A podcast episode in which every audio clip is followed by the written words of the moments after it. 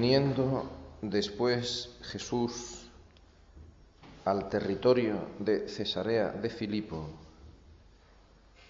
preguntó a sus discípulos, ¿quién dicen los hombres que es el Hijo del Hombre?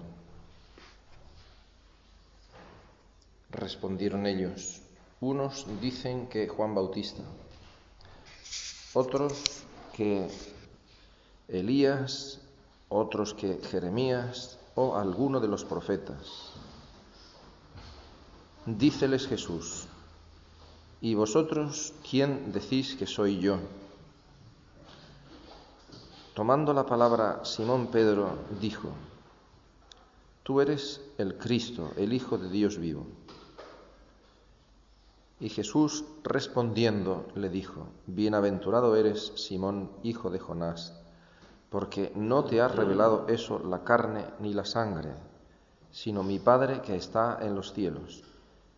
Y yo te digo que tú eres Pedro y que sobre esta piedra edificaré mi iglesia, y las puertas del infierno no prevalecerán contra ella.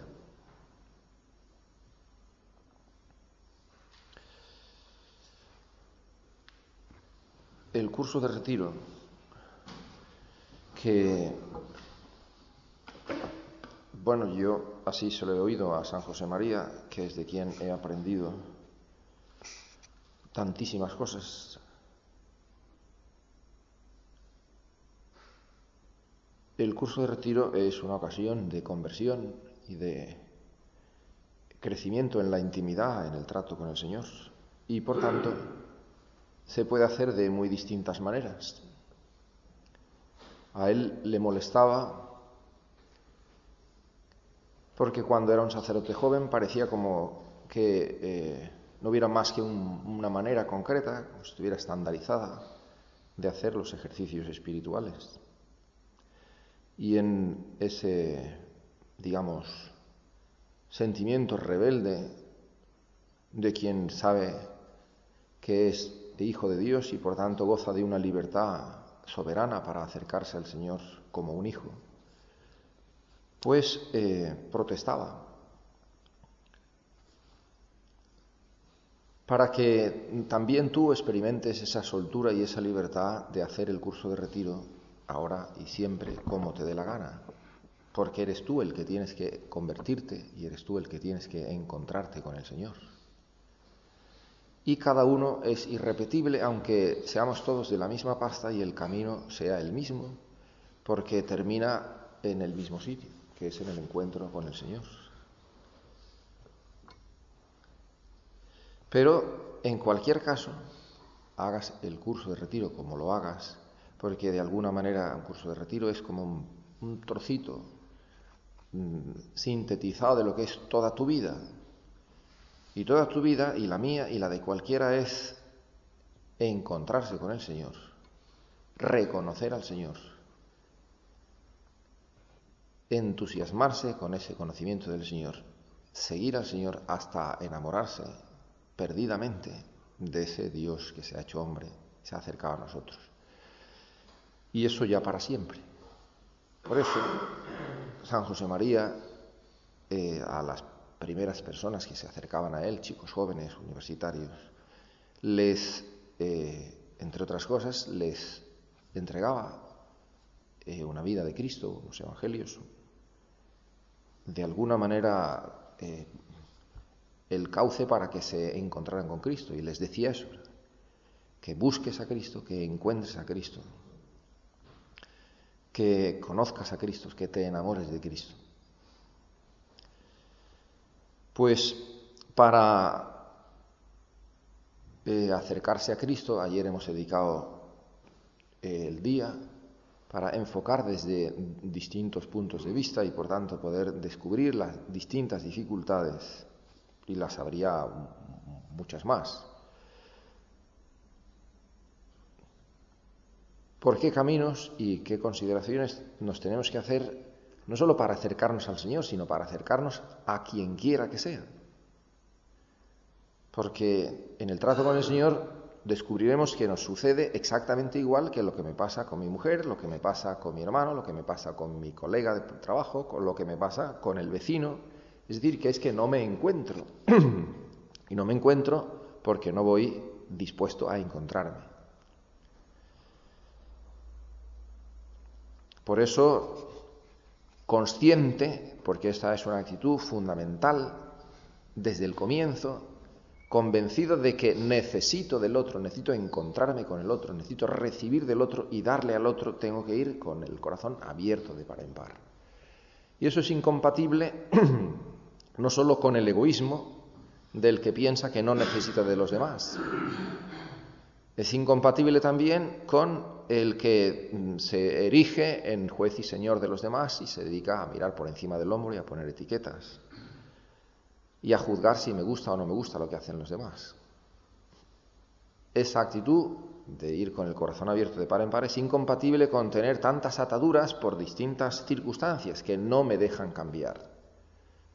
Porque es que si abro las puertas de par en par, igual entra el Señor y me pone del revés en mi negocio. Entonces me molesta que entre. Hay un montón de disposiciones eh, a las que hay que estar atentos desde el principio para que cuando me encuentre con el Señor me encuentre con Él en las disposiciones debidas. Eso se nos enseña desde críos. Cómo se saluda a una persona, qué se hace cuando se encuentra con una persona, qué actitud debes tener habitualmente, porque habitualmente te vas a ir encontrando con personas. Mucho más cuando la persona que tienes delante es una persona de esta categoría. Hoy vamos a centrarnos en el conocimiento de esta persona concreta. Porque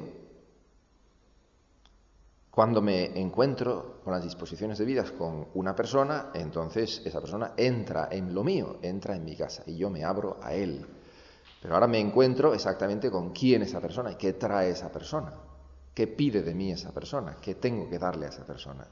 Y esta persona concreta, que es Cristo, que es la segunda persona de la Santísima Trinidad, hecho hombre en las entrañas de Santa María, es una persona irrepetible y definitiva en mi vida. Pero eso yo no lo sé al principio. Yo no sé hasta qué punto es definitiva en mi vida esta persona, pero tengo que descubrirlo. Por eso el Señor, que es el que toma la iniciativa, el que se acerca, el que se cruza conmigo. Eh, es el que, mm, con sentido común, debemos dejarle hablar. Y por eso, eh, al comienzo de esta meditación del segundo día, te he leído este pasaje del Evangelio que tantas veces habrás considerado y tantas veces tendrás que volver a considerar. No se me olvida, como seguramente no se te olvidará a ti si lo escuchaste, a Juan Pablo II explicando con fuerza y con claridad, porque lo tenía clarísimo, ¿verdad? Ese era su pontificado, como esa era su vida desde mucho tiempo atrás. Por eso, la primera carta encíclica es Redentor hominis, Jesucristo, Redentor del hombre, ¿verdad? El centro de la vida, el centro de la historia, el centro de, la humanidad, el centro de su pontificado, Jesucristo. Y por tanto, con este personaje todos antes o después nos vamos a encontrar de cara. Y todos antes o después nos vamos a encontrar con que Él me plantea esta pregunta. ¿Tú quién dices que soy yo?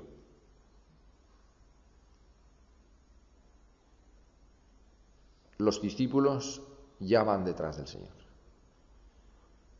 Hay otra gente que porque se ha acercado al Señor en las circunstancias que se ha acercado, pues se ha acercado y se ha retirado. Se ha acercado y le ha cogido cierta amistad, se ha acercado y se ha enfadado con él. Los discípulos se han acercado y le han seguido eh, mm, con sacrificio y con esfuerzo porque han tenido que cambiar su vida. Si no hubieran estado dispuestos al cambio, como el joven rico, pues no le habrían seguido si no hubieran estado dispuestos a dejar determinadas cosas, como el que le dice, pues yo tengo que ir a enterrar a, mi padre, pues no le hubieran seguido. Estos le han seguido.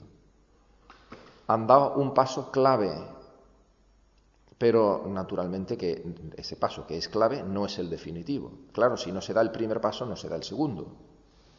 Pero dando el primer paso no se han dado todos los que hay que dar. Por eso no se puede perder tiempo en esta vida, porque hay que dar el primer paso, que no es fácil, y después de él un montón. Viniendo después Jesús al territorio de Cesarea de Filipo, preguntó a sus discípulos, ¿quién dicen los hombres que es el Hijo del Hombre? El Hijo del Hombre es uno de los títulos mesiánicos con que es eh, dibujado eh, Cristo eh, a lo largo de los siglos a través de los profetas. En concreto, es uno de los títulos que le da el profeta Daniel. El Mesías estaba anunciado desde tanto tiempo atrás, desde, desde David, profeta Natán, hasta el último de los, de los profetas, pues era un personaje esperado por Israel. Y era esperado, diríamos, casi lo tenían físicamente claro, de, tantos, de tantas pinceladas como en tantas profecías había sido anunciado. Los hombres, ¿qué dicen del Hijo del Hombre? Naturalmente que si no conocemos al Señor, pues esta pregunta nos puede sonar a chino, ¿no? ¿Y eso, ¿A qué viene ahora? Podemos incluso ser tan insensatos de pensar que como el que, no sé, ¿no? Por lo que parece, eh, tienen tanto afán de salir en la prensa y de que se hable de ellos en, las tertulias, que están por la mañana desayunando y a ver qué dice la prensa de mí hoy, ¿no? ¿Qué dice la gente de mí? Parece como si fuera su alimento fundamental. Al Señor no es eso lo que le preocupa, lo que la gente diga de Él. Naturalmente que el Señor sabe que la gente tiene que hablar de Él, porque, porque antes o después lo van a venir, lo van a ver venir con todo poder y majestad sobre las nubes del cielo, a juzgar a todos y a todo. O sea que de Él se va a hablar, pero no es lo que le preocupa que se diga y que se deje de decir. El Señor es el Maestro. El Señor no es un personaje casual con el que me he encontrado y mira por dónde, pues eh, coincido con Él en muchas cosas y me resulta un amigo simpático. No, el Señor es otra cosa y lo sabe y tiene que hacer su tarea. Y su tarea es llevarnos desde el comienzo del camino hasta el final. Lo que quiere decir que tiene que ir produciendo un cambio en nosotros, una transformación, que es muy parecida a la que hace el maestro con el alumno que le llega el primer día de clase. Es un ignorante y lo tiene que convertir en un hombre docto. Por eso el Señor acepta el título de maestro, y sus discípulos son discípulos porque tienen que seguirle y aprender de él. Y está enseñando. ¿Quién dicen los hombres que es el Hijo del Hombre? Una pregunta sencilla, una pregunta clara, luminosa. Y en la respuesta ya quedan bastantes cosas evidentes. No lo conocen al Señor. Todas esas muchedumbres que se han echado por delante y por detrás, que le han tocado, que se han curado, que han querido pues escucharle las cosas impresionantes que dice y que han querido poner a sus enfermos en los caminos, no lo conocen. Porque si uno al saludarte te llamara Pepe y el otro te llamara Juan y el otro te llamara Luis, pues es evidente que no te conocen, porque o eres Pepe, o eres Juan, o eres Luis. Pero no se puede ser al mismo tiempo Juan el Bautista, Elías, Jeremías o alguno de los profetas. Tú eres tú, hijo de tu padre, no de cualquiera, sino del tuyo, casado con tu mujer, no de con cualquiera, sino con tu mujer, tú eres tú. Y trabajas en lo que trabajas, vives donde vives, tú eres tú y Cristo es Cristo. Pero había gente, para que tú y yo nos demos cuenta, que le bastaba, para que a mí se me corte la hemorragia, me da igual cómo se llame. lo que me hace falta es tocarlo. Si yo lo quiero es conseguir que mi hija tenga novio, me, da lo mismo quién es su madre y que lo que quiero es poner una vela y ya está. Como si voy a la oficina del ayuntamiento, me da igual si se llama Pepe o se llama Luis, el que está allí en la oficina. Yo lo que quiero es que me den el permiso para poner el, el garaje en mi casa.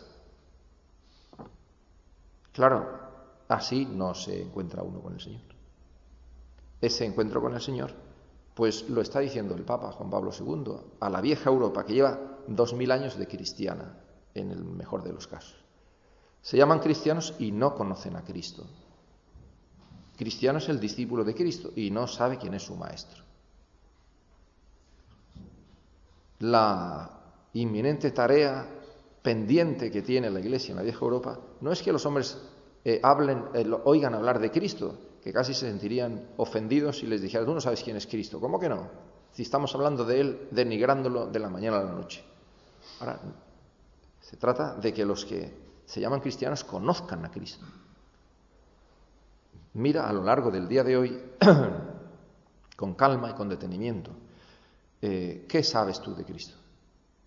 Porque es una pregunta que va a caer, diríamos, a peso, ¿verdad? Como una fruta madura. Si no sabes quién es Cristo, ¿qué puedes decir de tu condición de cristiano? ¿En qué va a consistir tu condición de cristiano si no sabes quién es Él?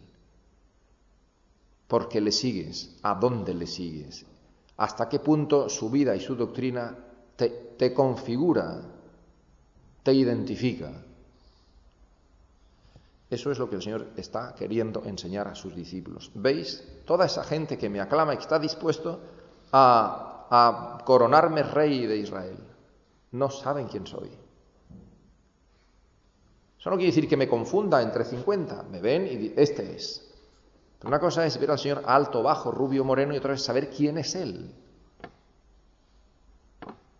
Eso, en el lenguaje cristiano teológico, se llama el acto de fe, creer en Él. Y por eso cuando Pedro contesta, el Señor le dice, eres bienaventurado.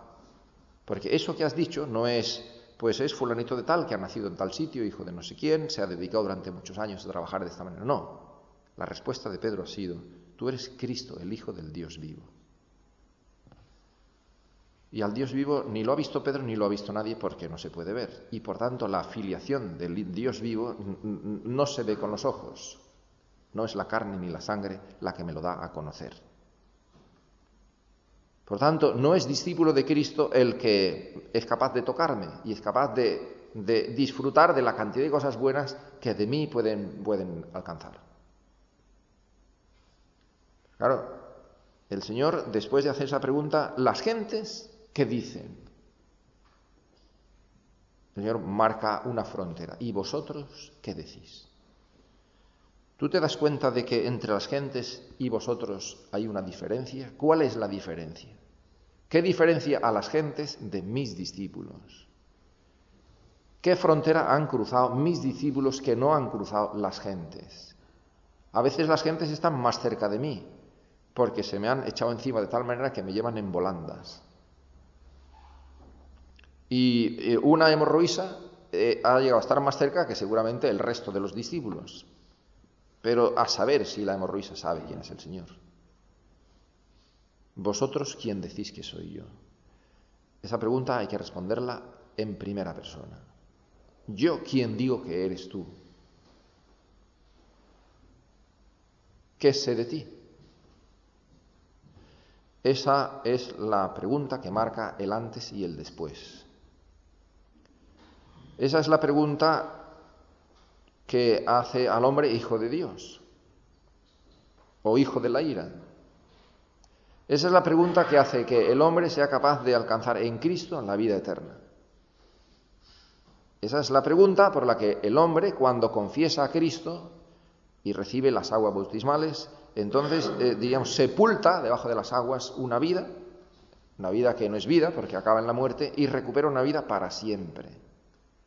Eso es lo que distingue a las gentes de vosotros. Cuando el Señor dice vosotros, es evidente que sabe distinguir entre las gentes y vosotros. ¿Qué te distingue a ti? ¿Que eres más listo? ¿Que eres más guapo? ¿Que eres más fuerte?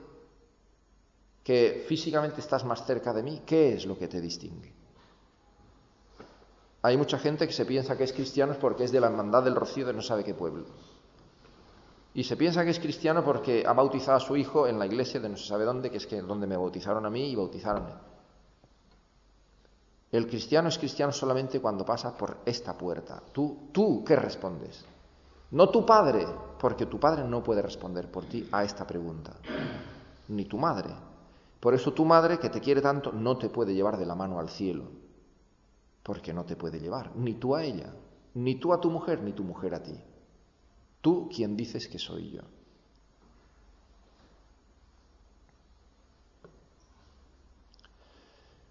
Eh, hasta que uno no sabe quién es Él, pues no, prácticamente no sabe nada, de nada, de nada.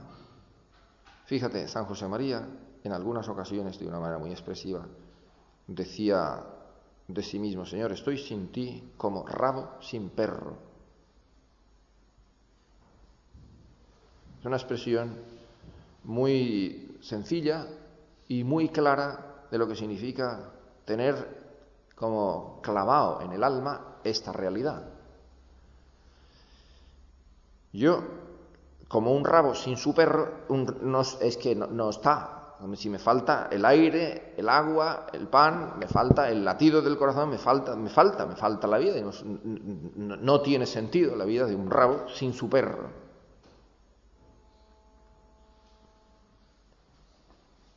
¿Tú crees que a ti te pueden cuadrar las cosas en la vida si para ti el Señor es un vecino o, un alcalde simpático, ¿no? Que vas y, y te concede prácticamente todo lo que le pides, ¿no? ¿Tú crees que el Señor es, eh, pues, mm, no sé, ¿no? El juez que tendrá que poner orden al final de... ¿Quién es? ¿Quién es el Señor? El Señor es eh, el perro del que yo voy colgando, vamos. Es decir, que si, si Él no alumbra, yo no veo. Y si Él no alienta, yo no respiro. Cristo, el Hijo de Dios vivo. Y yo soy cristiano, ¿verdad? Yo, dice San Pablo, vivo en la fe del Hijo de Dios que me amó y se entregó por mí. Por eso me preocupa muy poco lo que diga el príncipe del, Consejo del Sanedrín o lo que diga quien quiera que sea, porque yo no estoy aquí por nadie. También se lo he oído eso decir tantas veces a San María. Yo no creo por el Papa, ni por los cardenales, ni por los obispos. Aviaos estábamos. Creo por nuestro Señor Jesucristo soy cristiano. Hay cristianos que se piensan que ser cristiano es ir a misa los domingos.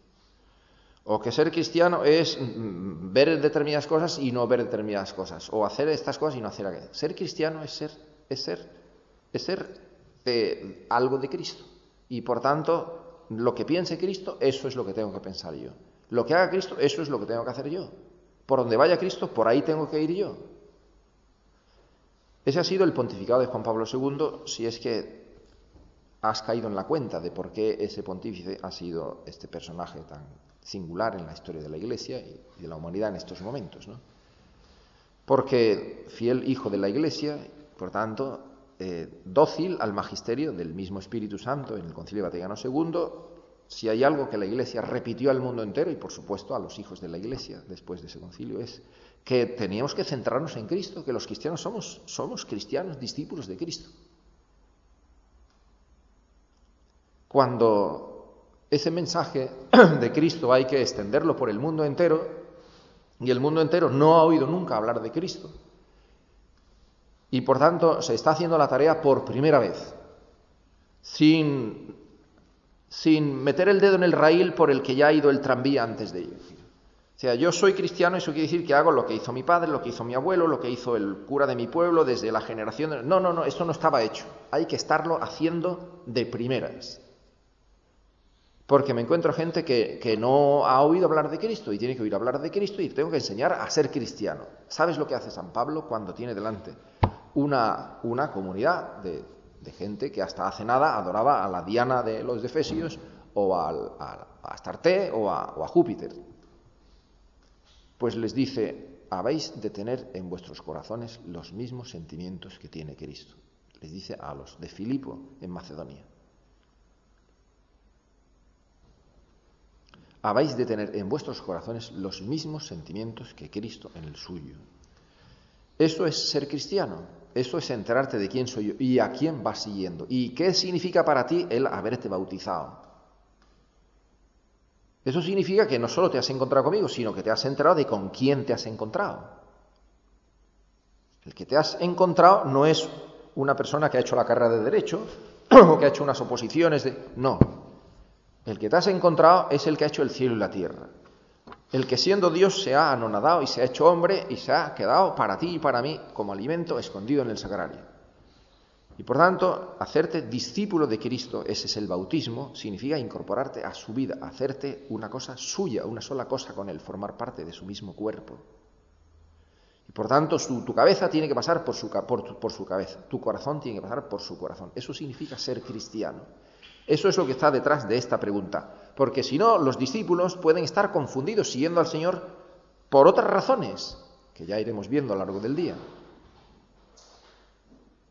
Y eso no se aprende en el primer encuentro. Primer encuentro, pues me han dicho, te vienes a ver al Papa a Barcelona, que es un Papa muy... Y entonces uno se va allí y va, y me gusta el Papa o no me gusta el Papa, ¿no?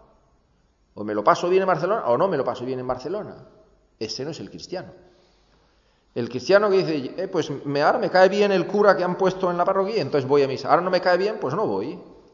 O el otro día le oí decir que no sabe qué cosa de la procesión de San Roque y entonces ya no piso la iglesia. Diríamos tantos cristianos, ¿verdad? Diríamos que se llaman cristianos, no tienen ni idea de lo que significa ser cristiano. En su vida se han puesto delante del Señor eh, con la conciencia de que, de, que, de que mi vida tiene que ver con Él. Que vivo en la fe del Hijo de Dios, que no puedo vivir sin Él.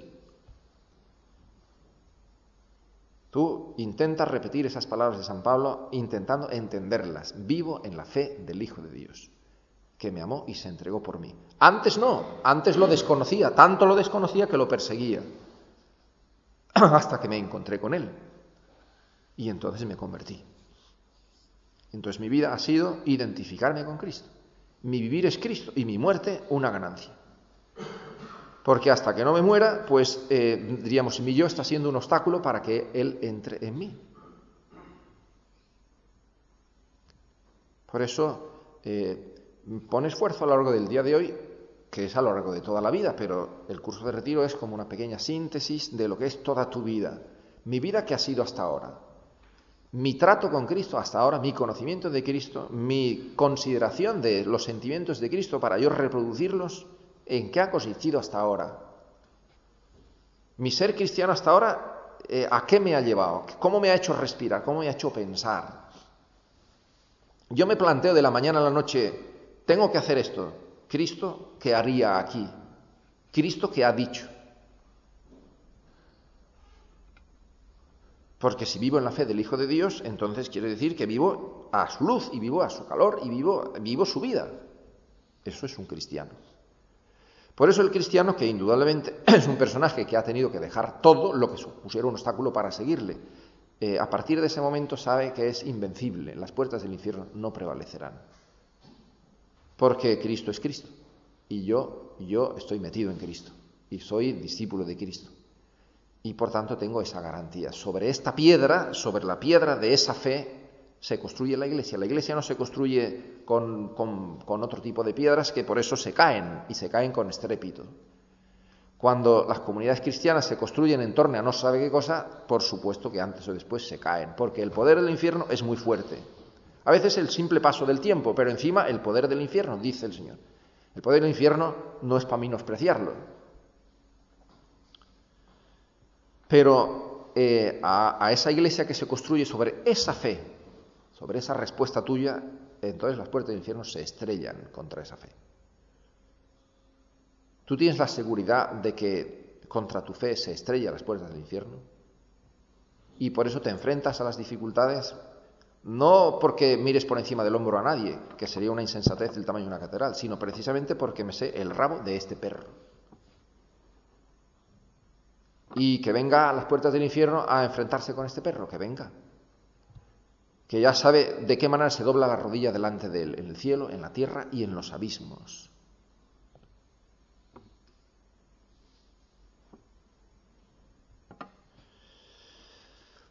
Para acercarnos al Señor y, y, estar en condiciones de seguirle, hace falta unas determinadas disposiciones, que son previas, pero después empieza un camino un camino que por eso no tiene nada de extraño, que al principio seguir a Cristo pues me puede suponer mm, a veces disfrutar mucho y en otras ocasiones sufrir mucho.